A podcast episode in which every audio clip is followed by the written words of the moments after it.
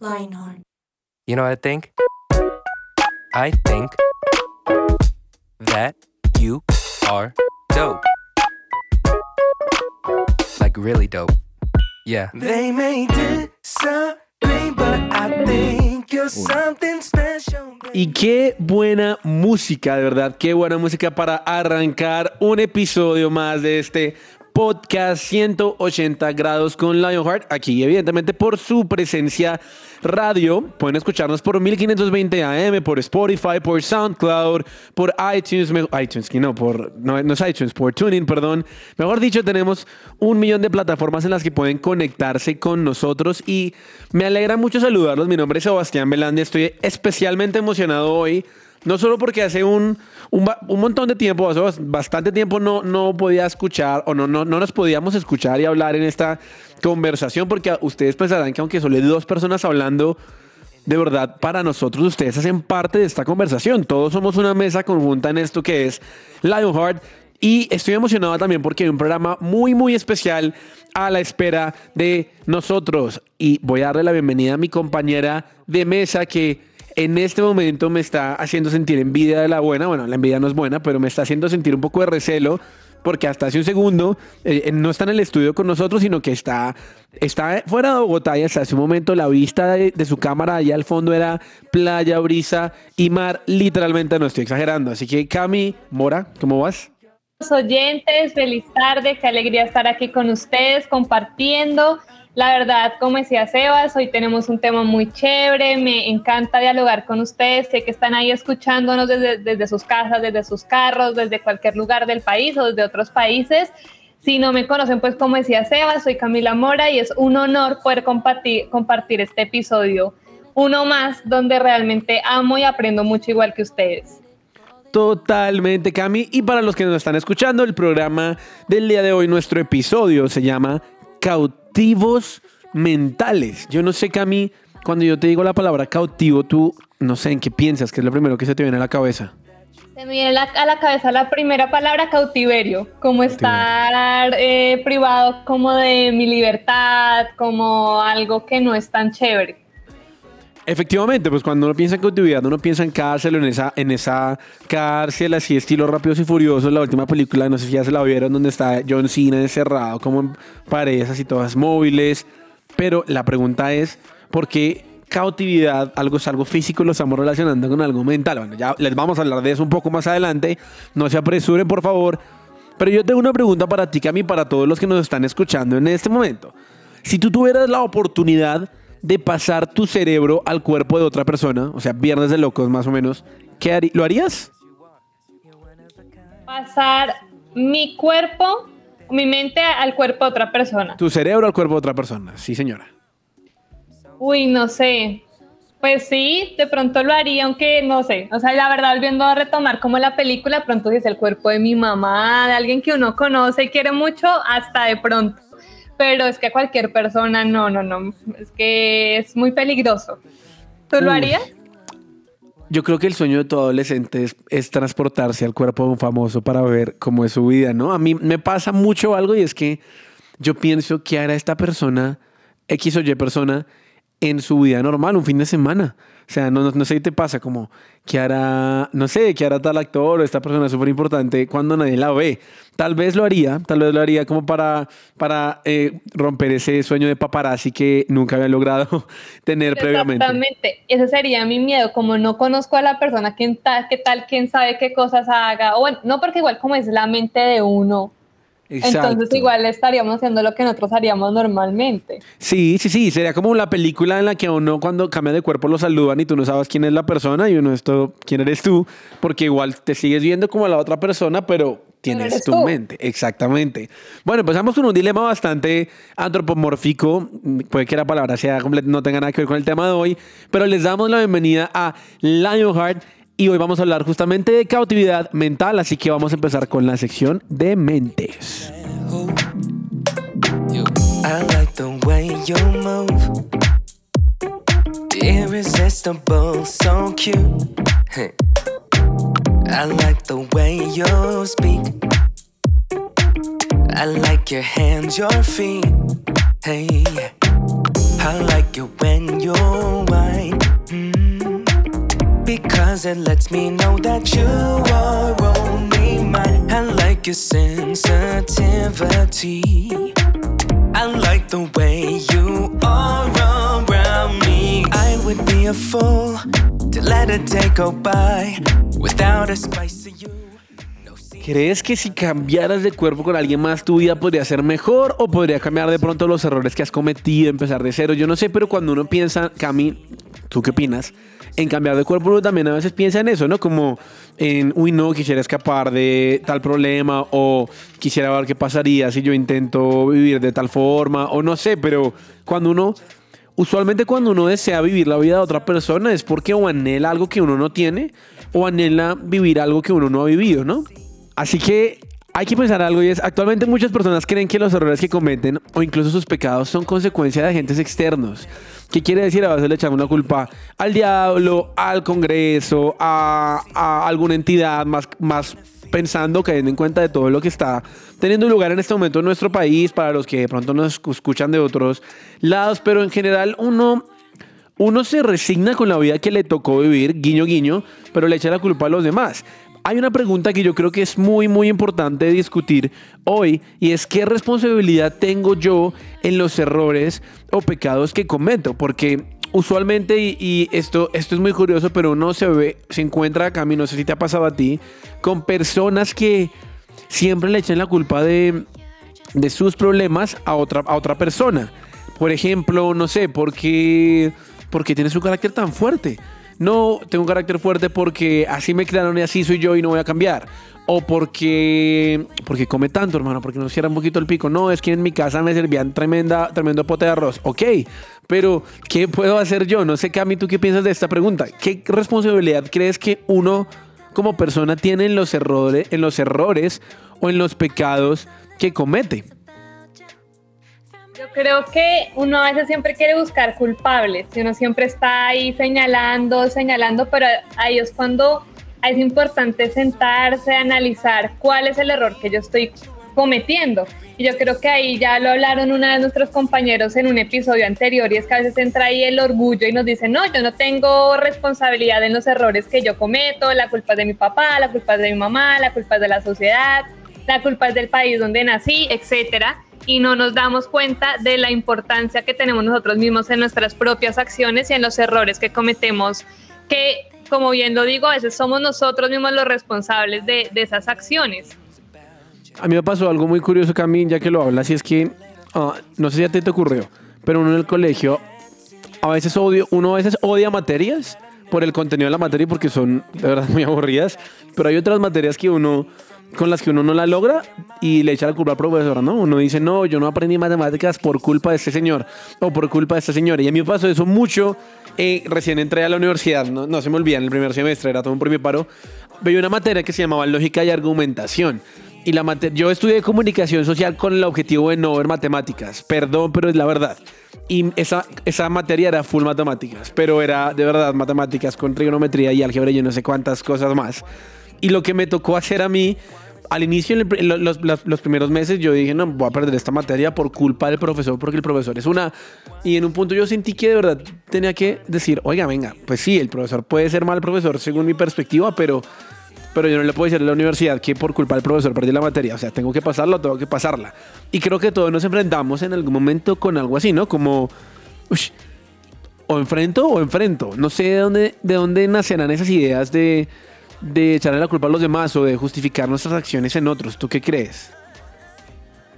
Yo creo que como bien lo dijimos ahorita, como culturalmente nos han enseñado mucho a, a buscar como los responsables de dónde nacen esas acciones. Y una de esas es que a veces nos llenamos muchas, muchas veces de mal contenido, como lo que está en las redes sociales, lo que nos dicen los demás, los, a nuestras amistades. Y todo eso genera que nosotros tengamos malas acciones, nuestras inseguridades, nuestros miedos, todo eso genera muchas veces que hagamos acciones que no, que no son las, las ideales. ¿Tú qué crees, Sebas? No, pienso lo mismo, pienso lo mismo porque, porque somos muy buenos en excusarnos. No sé, los que nos están escuchando en este momento, verdad, coméntenos por favor por el chat de Spotify, por SoundCloud, por Instagram. Somos muy buenos excusándonos. Yo creo que uh, mi papá tenía una, una, un dicho muy chistoso y era que pues cuando nosotros tratábamos de comer bien en la casa, pero cuando justo comíamos mal o nos desordenábamos y ya comíamos de más, el, mi papá decía, ay, uno al año no hace daño. Y eso al, inicio está bien, pero ya después de repetirlo tantas veces en el año, yo era todo pa. Le dices eso cada semana. Y así es cuando uno empieza a tener consecuencias un poquito más grandes, un poquito más enfocadas en sus actos. Y eso nos lleva a, algo que vamos a estar discutiendo un poco más a fondo en el, en el resto del tema, pero básicamente ahora sí les damos la introducción a nuestro tema de hoy o al episodio de hoy. Es que durante estos dos episodios, en esta semana, estaremos hablando de salud mental. ¿Qué tiene que ver la salud mental con nosotros? ¿Cómo a veces tal vez cuidamos nuestro cuerpo físicamente? Hacemos ejercicio, comemos bien, tratamos de, no comer tantas harinas, pero mentalmente estamos vueltos un 8 y como les decía en el programa que viene, vamos a hablar un poco más a profundidad acerca de esto, pero lastimosamente la pandemia es tema trending topic para hablar justamente en esto porque hay cosas que desencadenan en otras y justamente la pandemia yo creo que nos hizo entrar una, a una a una salud mental un poquito un poquito paupérrima, un poquito triste o escasa ah, durante este año y medio porque nos hemos acostumbrado a cosas muy diferentes. Yo me acuerdo que leía un artículo de el síndrome de la cabaña. ¿Has escuchado ese síndrome, Cami? No, ni idea. ¿Cuál es ese síndrome? Imagínate que a mí, los que nos están escuchando, que hay, hay estudios que hablan de que cuando por fin acabe toda esta pandemia y podamos salir ya, ya ahora sí a la nueva normalidad, entre comillas, va a haber algo que se llama el síndrome de la cabaña. Y es que hay muchas personas que se cree que no van a salir de sus casas porque ya van a estar tan acostumbradas a tener poco contacto social, a no hablar tanto con las personas, al miedo a un contagio, que van a decir confinarse en sus casas y quedarse así. Y suena, suena como un poquito ah, utópico, pero, pero puede pasar. Y también, la verdad es que si uno se da cuenta, y yo tengo esa pregunta para ti, Cami, ¿tú crees que tu salud mental se ha dañado un poquito en la pandemia? Qué pregunta tan difícil, pero voy a ser súper sincera aquí contigo y con todos nuestros oyentes. Sí, la verdad, sí siento que la pandemia de una u otra manera ha afectado mi seguridad, como el no tener el control de lo que va a pasar en el futuro, no tener el control laboral, no tener el control de la salud de las personas que uno ama, de la, de la humanidad entera, como ver que todo está como tan indeciso, ha generado que yo a veces tengo un poco de ansiedad, de nervios y me ha cohibido mucho a la hora de hacer las cosas que normalmente hacía antes de la pandemia.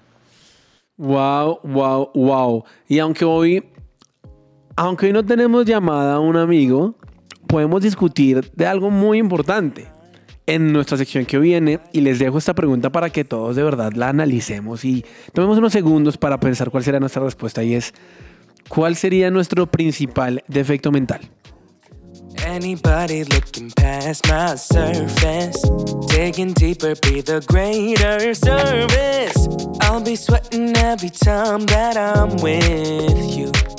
You know I do. Say, I wanna be cool. Yeah, I wanna be cool. Be cool. But I don't wanna be cool if that gon' mean that I'm not true. Cause I be lying, yeah, yeah. I wanna be cool. Wanna be so cool. Yeah, I wanna be cool.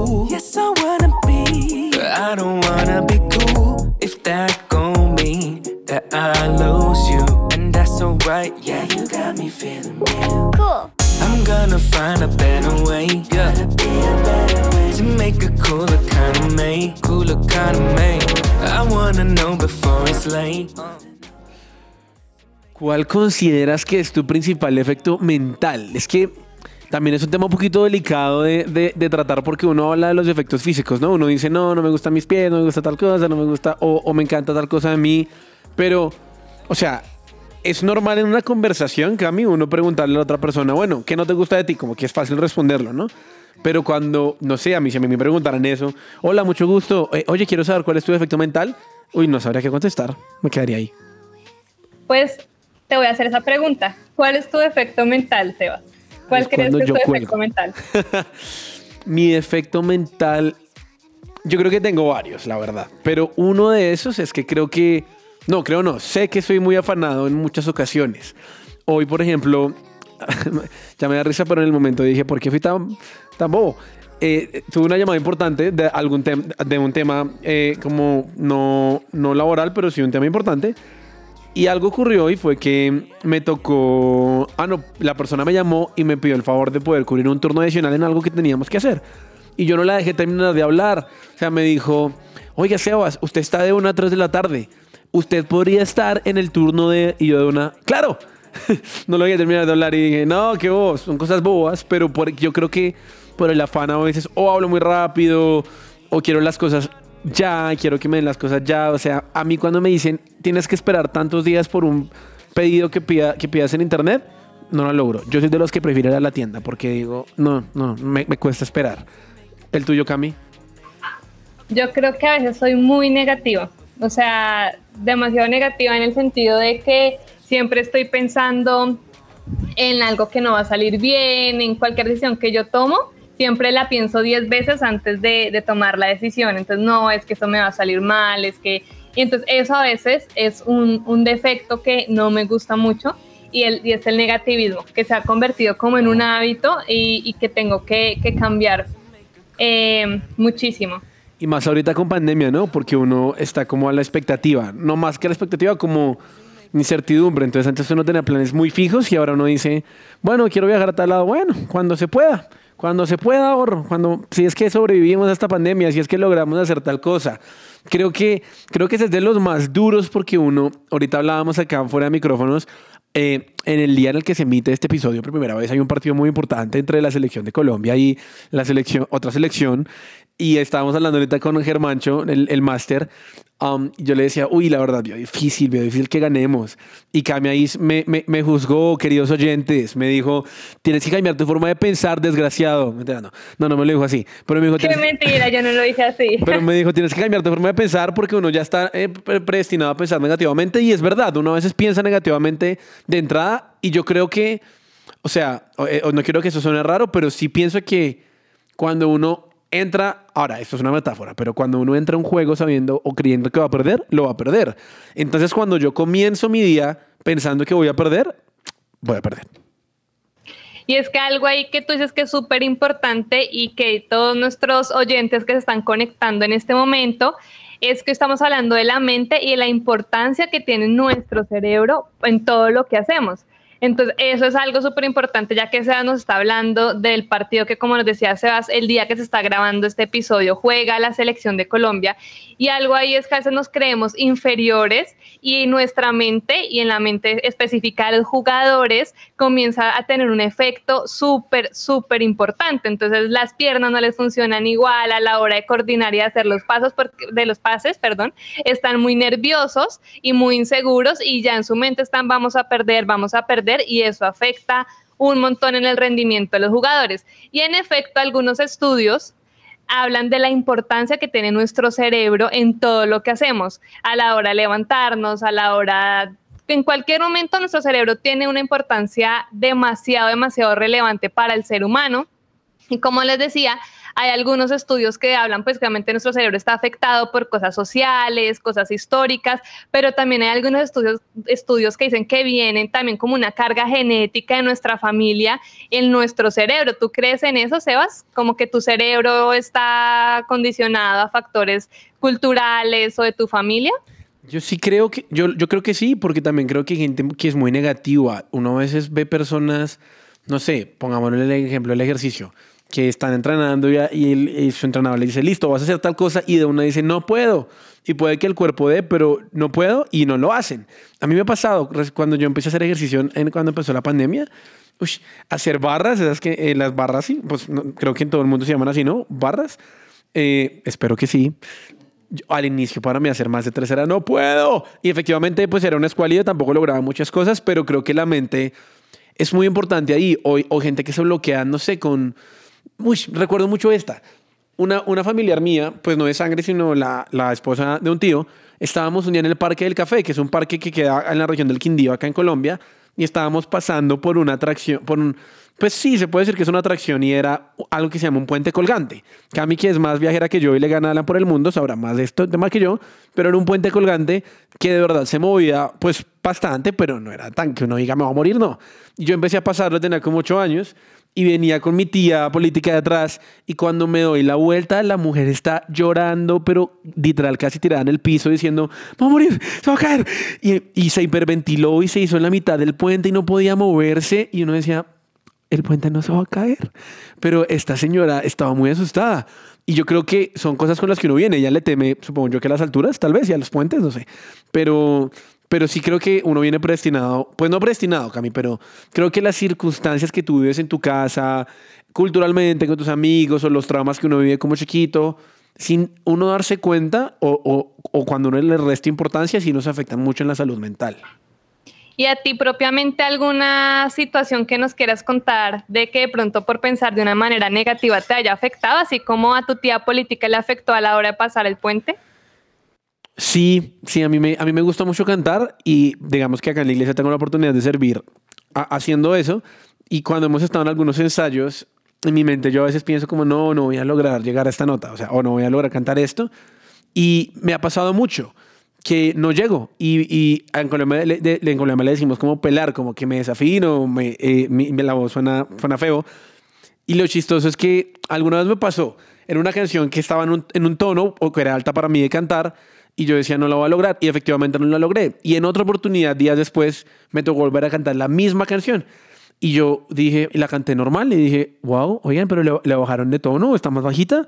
Me dijeron, no, está en el mismo tono.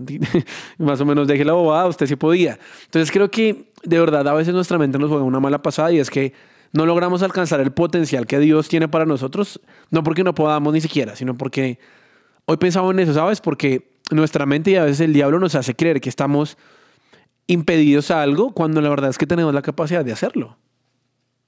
Sí, estás en lo cierto, a mí también me ha pasado muchas veces y yo creo que la palabra es que nos bloqueamos. A mí muchas veces me he bloqueado por estar pensando no lo puedes hacer y más cuando me están como mirando o cuando tengo una exposición y si mi mente comienza no vas a poder y ahí algo que me ha servido mucho es leer la Biblia, orar antes y comenzar a decir, bueno, Dios dice que todo lo puedo en Cristo que me fortalece, yo sí puedo, yo soy capaz, yo estudié y comenzar a cambiar todos esos malos pensamientos, pensamientos negativos, o si no me paralizo y todo me, hace, sale mal. Hubo una época que yo trabajé en un café y tenía que manejar una máquina de barismo y me estaban haciendo un examen, una prueba para que lo hiciera bien. Y el jefe me estaba mirando y mirando así con los ojos súper abiertos y mi mente empezó, se te va a regar, se te va a regar, te va a quedar mal, no te va, no te va a salir bien la espuma, no vas... Y en efecto, todo mal. Y entonces ya después, y cuando yo lo hacía sola, sí me salía bien. Y yo decía, porque cuando estoy delante de mi jefe no me sale y es que la mente por pensar negativo nos juega una mala pasada. Así que ojo todos los que nos están escuchando porque si les ha pasado es una alerta para comenzar a cambiar nuestros pensamientos. Y creo que es de lo más frustrante, ¿no? Que uno sabe que hace algo bien y que es bueno en algo, pero cuando lo va a mostrar, falla. Es como cuando yo lo comparo mucho cuando uno tiene mascotas, que uno le enseña el truco perfecto a la mascota, no sé, eh, digamos que la mascota se llama Toby, Toby dio la mano y logró dar la vueltica, y cuando uno se lo va a mostrar a alguien, el, el, el perro no hace nada, y uno, pero yo te enseñé, y creo que lo mismo pasa con nuestra mente, uno sí, dice, no, pero yo logro esto, y, en el momento que pasa, no. Y hay algo muy interesante de lo que vamos a hablar, y, y es un estudio entre psicología y neurociencia que se ha encargado de estudiar muy bien la importancia de la mente en la vida del ser humano. Esto me parece muy interesante, no lo conocía. Y es, es, una, es una autora y escritora que se llama Celia Antonini. Y ella habla de que hay una diferencia, yo no sé, Cami, si tú conocías esto, entre mente y cerebro. ¿Ah? No, ni idea, Sebas. Cuéntanos, cuéntanos. Entonces, ella, ella compara el cerebro como con una máquina y pues estamos en plena era tecnológica. Entonces, ella habla de, de, que la mente y el cerebro juegan papeles diferentes. Entonces, ella dice, el cerebro es como el hardware de una computadora, como la parte física, y la mente es el software, la parte interna. Ustedes, cuando toda persona que pasó tecnología en segundo primaria sabe que el hardware es lo de afuera, es la CPU y el, y, el, y, el, y el software es lo que está adentro. Y ella habla de eso, habla de que hay, la mente tiene una capacidad de autoobservación, como que la mente tiene una capacidad de detectar pensamientos, emociones y patrones mentales y tiene la capacidad de modificarlo, pero si yo como portador de la mente no logro entrenarla, puedo terminar siendo preso del sistema emocional del cerebro. ¿Cómo así? Y lo vamos a hablar un poco más el jueves, eh, perdón, en el siguiente episodio. Y es, no sé, eh, Cami, como cuando uno se levanta un día y uno no sabe por qué se levanta triste, pero se levanta triste.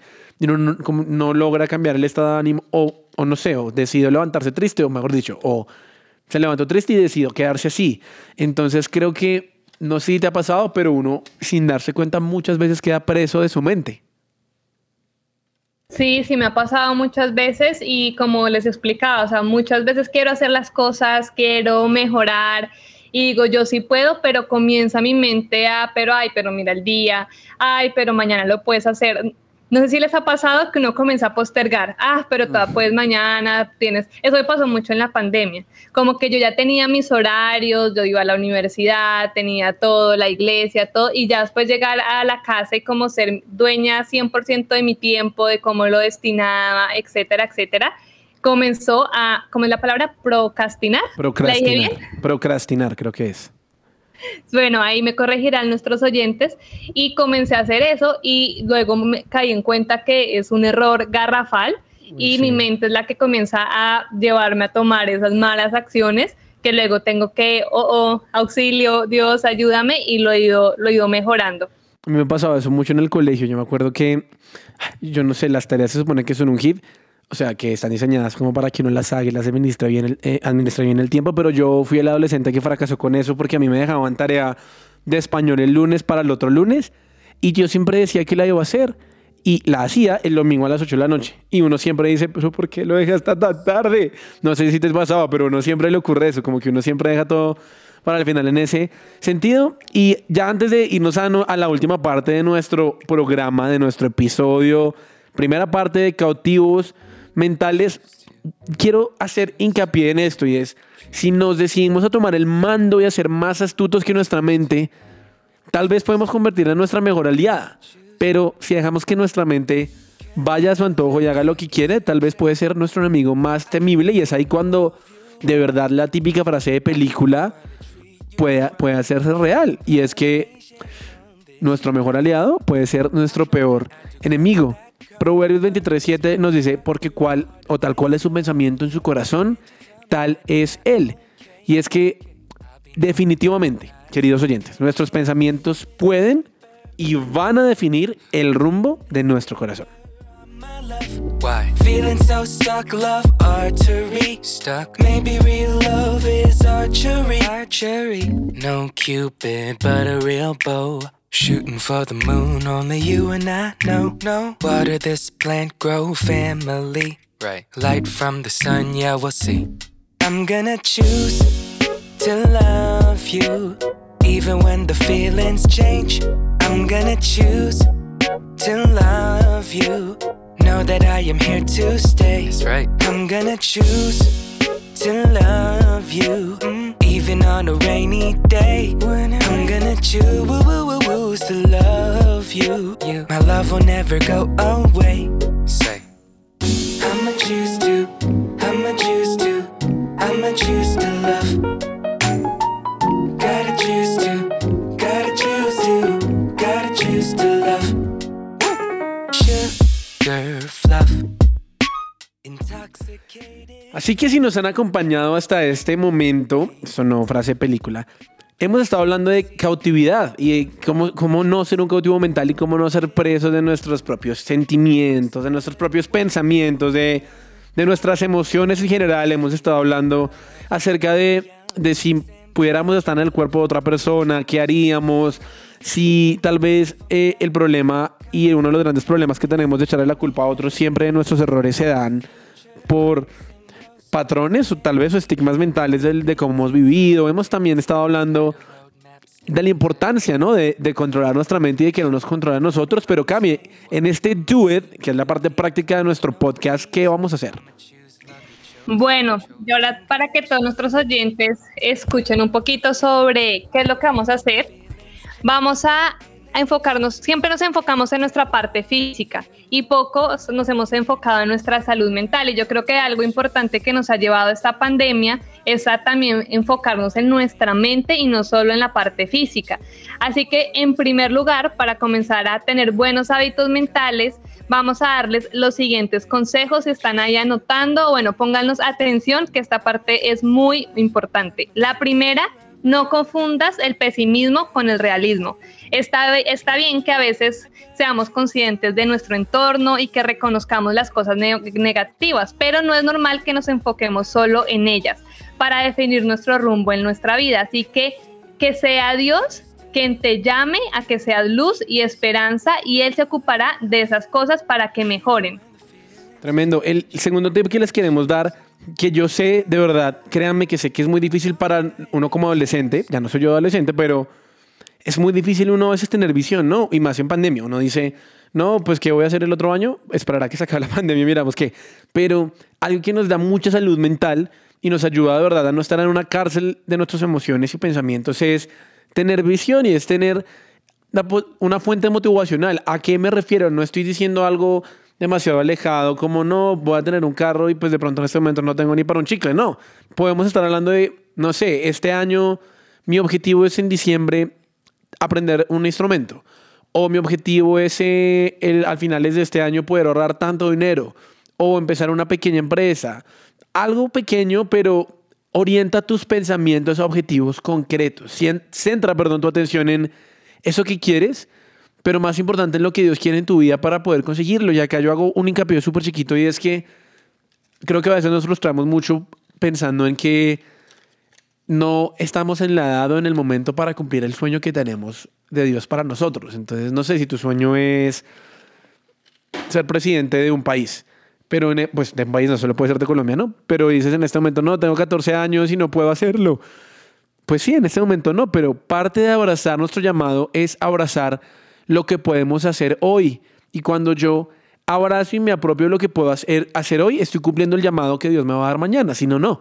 Entonces, oriéntate, enfócate y una cosa a la vez.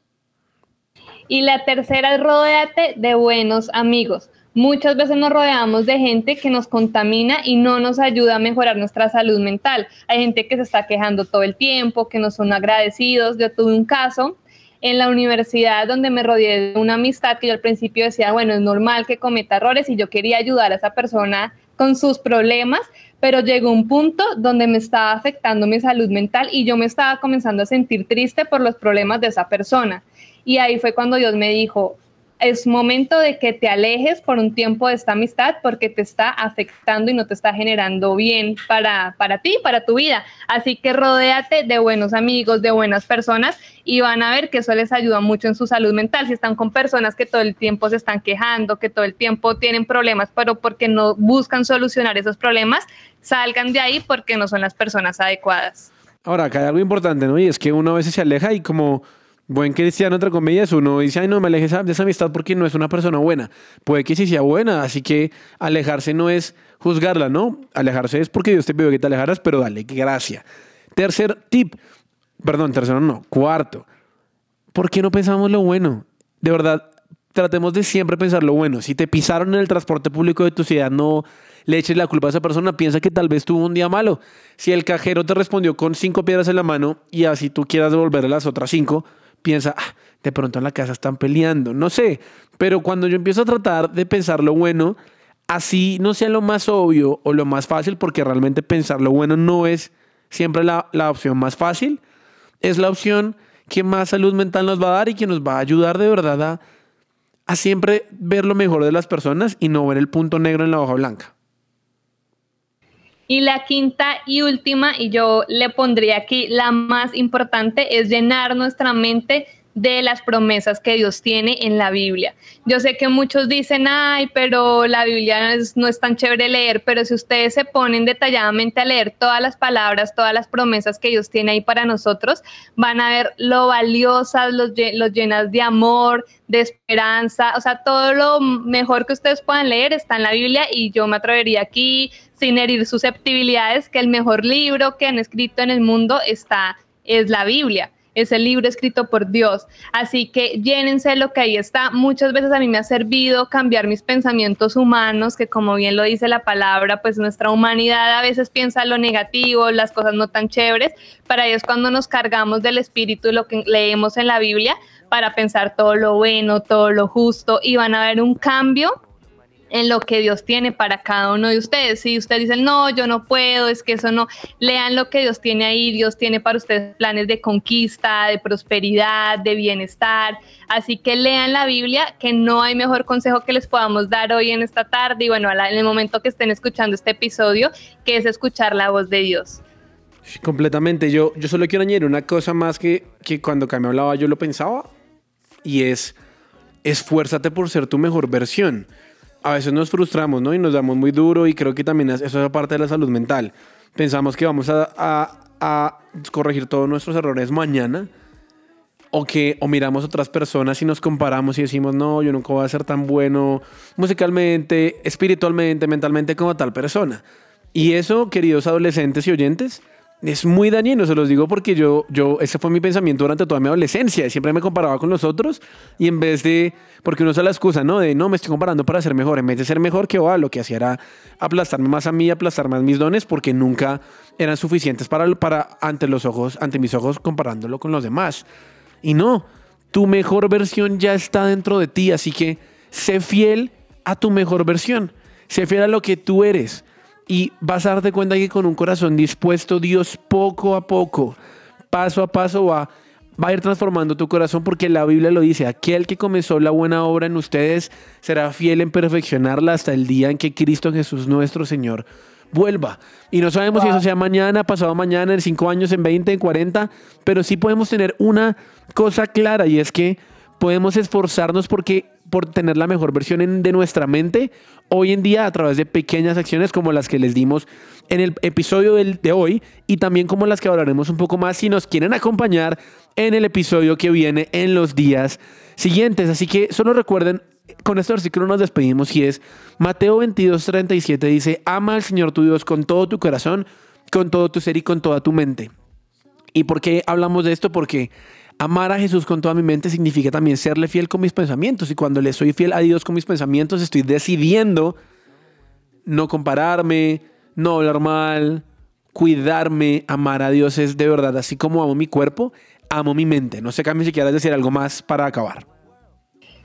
No, ya para terminar es renovar nuestra mente, o sea, todos estamos destinados a tener una salud mental como la que Dios quiere que tengamos y que busquemos a Dios, pidámosle ayuda a Dios. Si usted en este momento escuchando nos dijo, uy, no, sí tengo que trabajar mucho en mi salud mental, no hay, no hay nadie mejor que Dios para poder ayudarlos y con seguridad, ya que nuestros oyentes la mayoría son jóvenes, igual no importa la edad que usted tenga, busque en Dios, todavía no está tarde para seguir cumpliendo sus metas, para mejorar sus relaciones con sus amigos, con su pareja, con sus papás, etcétera.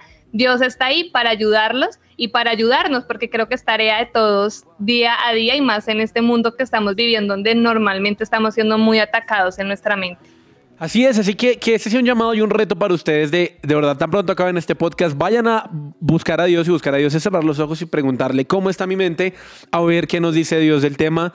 Nos encantó saludarlos. Gracias por acompañarnos fielmente semana tras semana. Les recordamos que tenemos todos los lunes un podcast de videojuegos buenísimo con Dani Corson, Tuto Malagón y toda esta mesa de la mejor increíble. Y también pueden acompañarnos semana a semana con dos episodios nuevos siempre, de nuestro podcast 180 grados. Somos Camila Mora y Sebastián Belande. Les recordamos que o los motivamos también a estar pendientes y pegados a toda la programación de su presencia radio.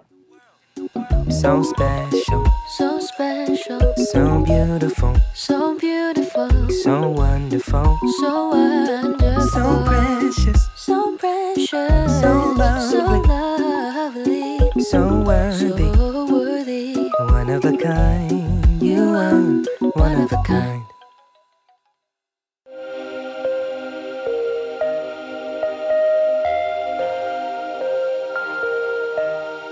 Vemos una generación que unida es un ejército devastador e incansable.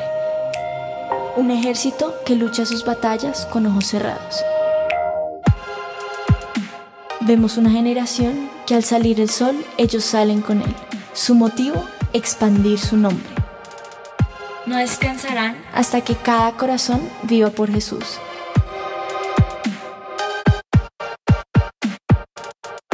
Vemos una generación cuya pasión y santidad quema los ojos de quienes los miran.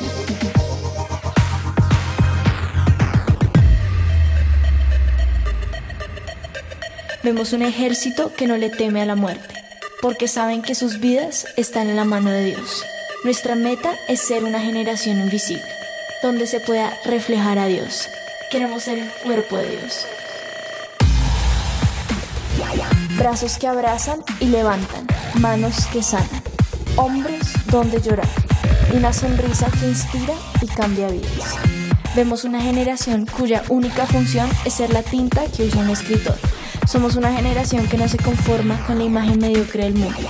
Vemos una generación cuyo corazón sigue al león y un ejército que no le teme a los planes de Dios. Somos Lionheart.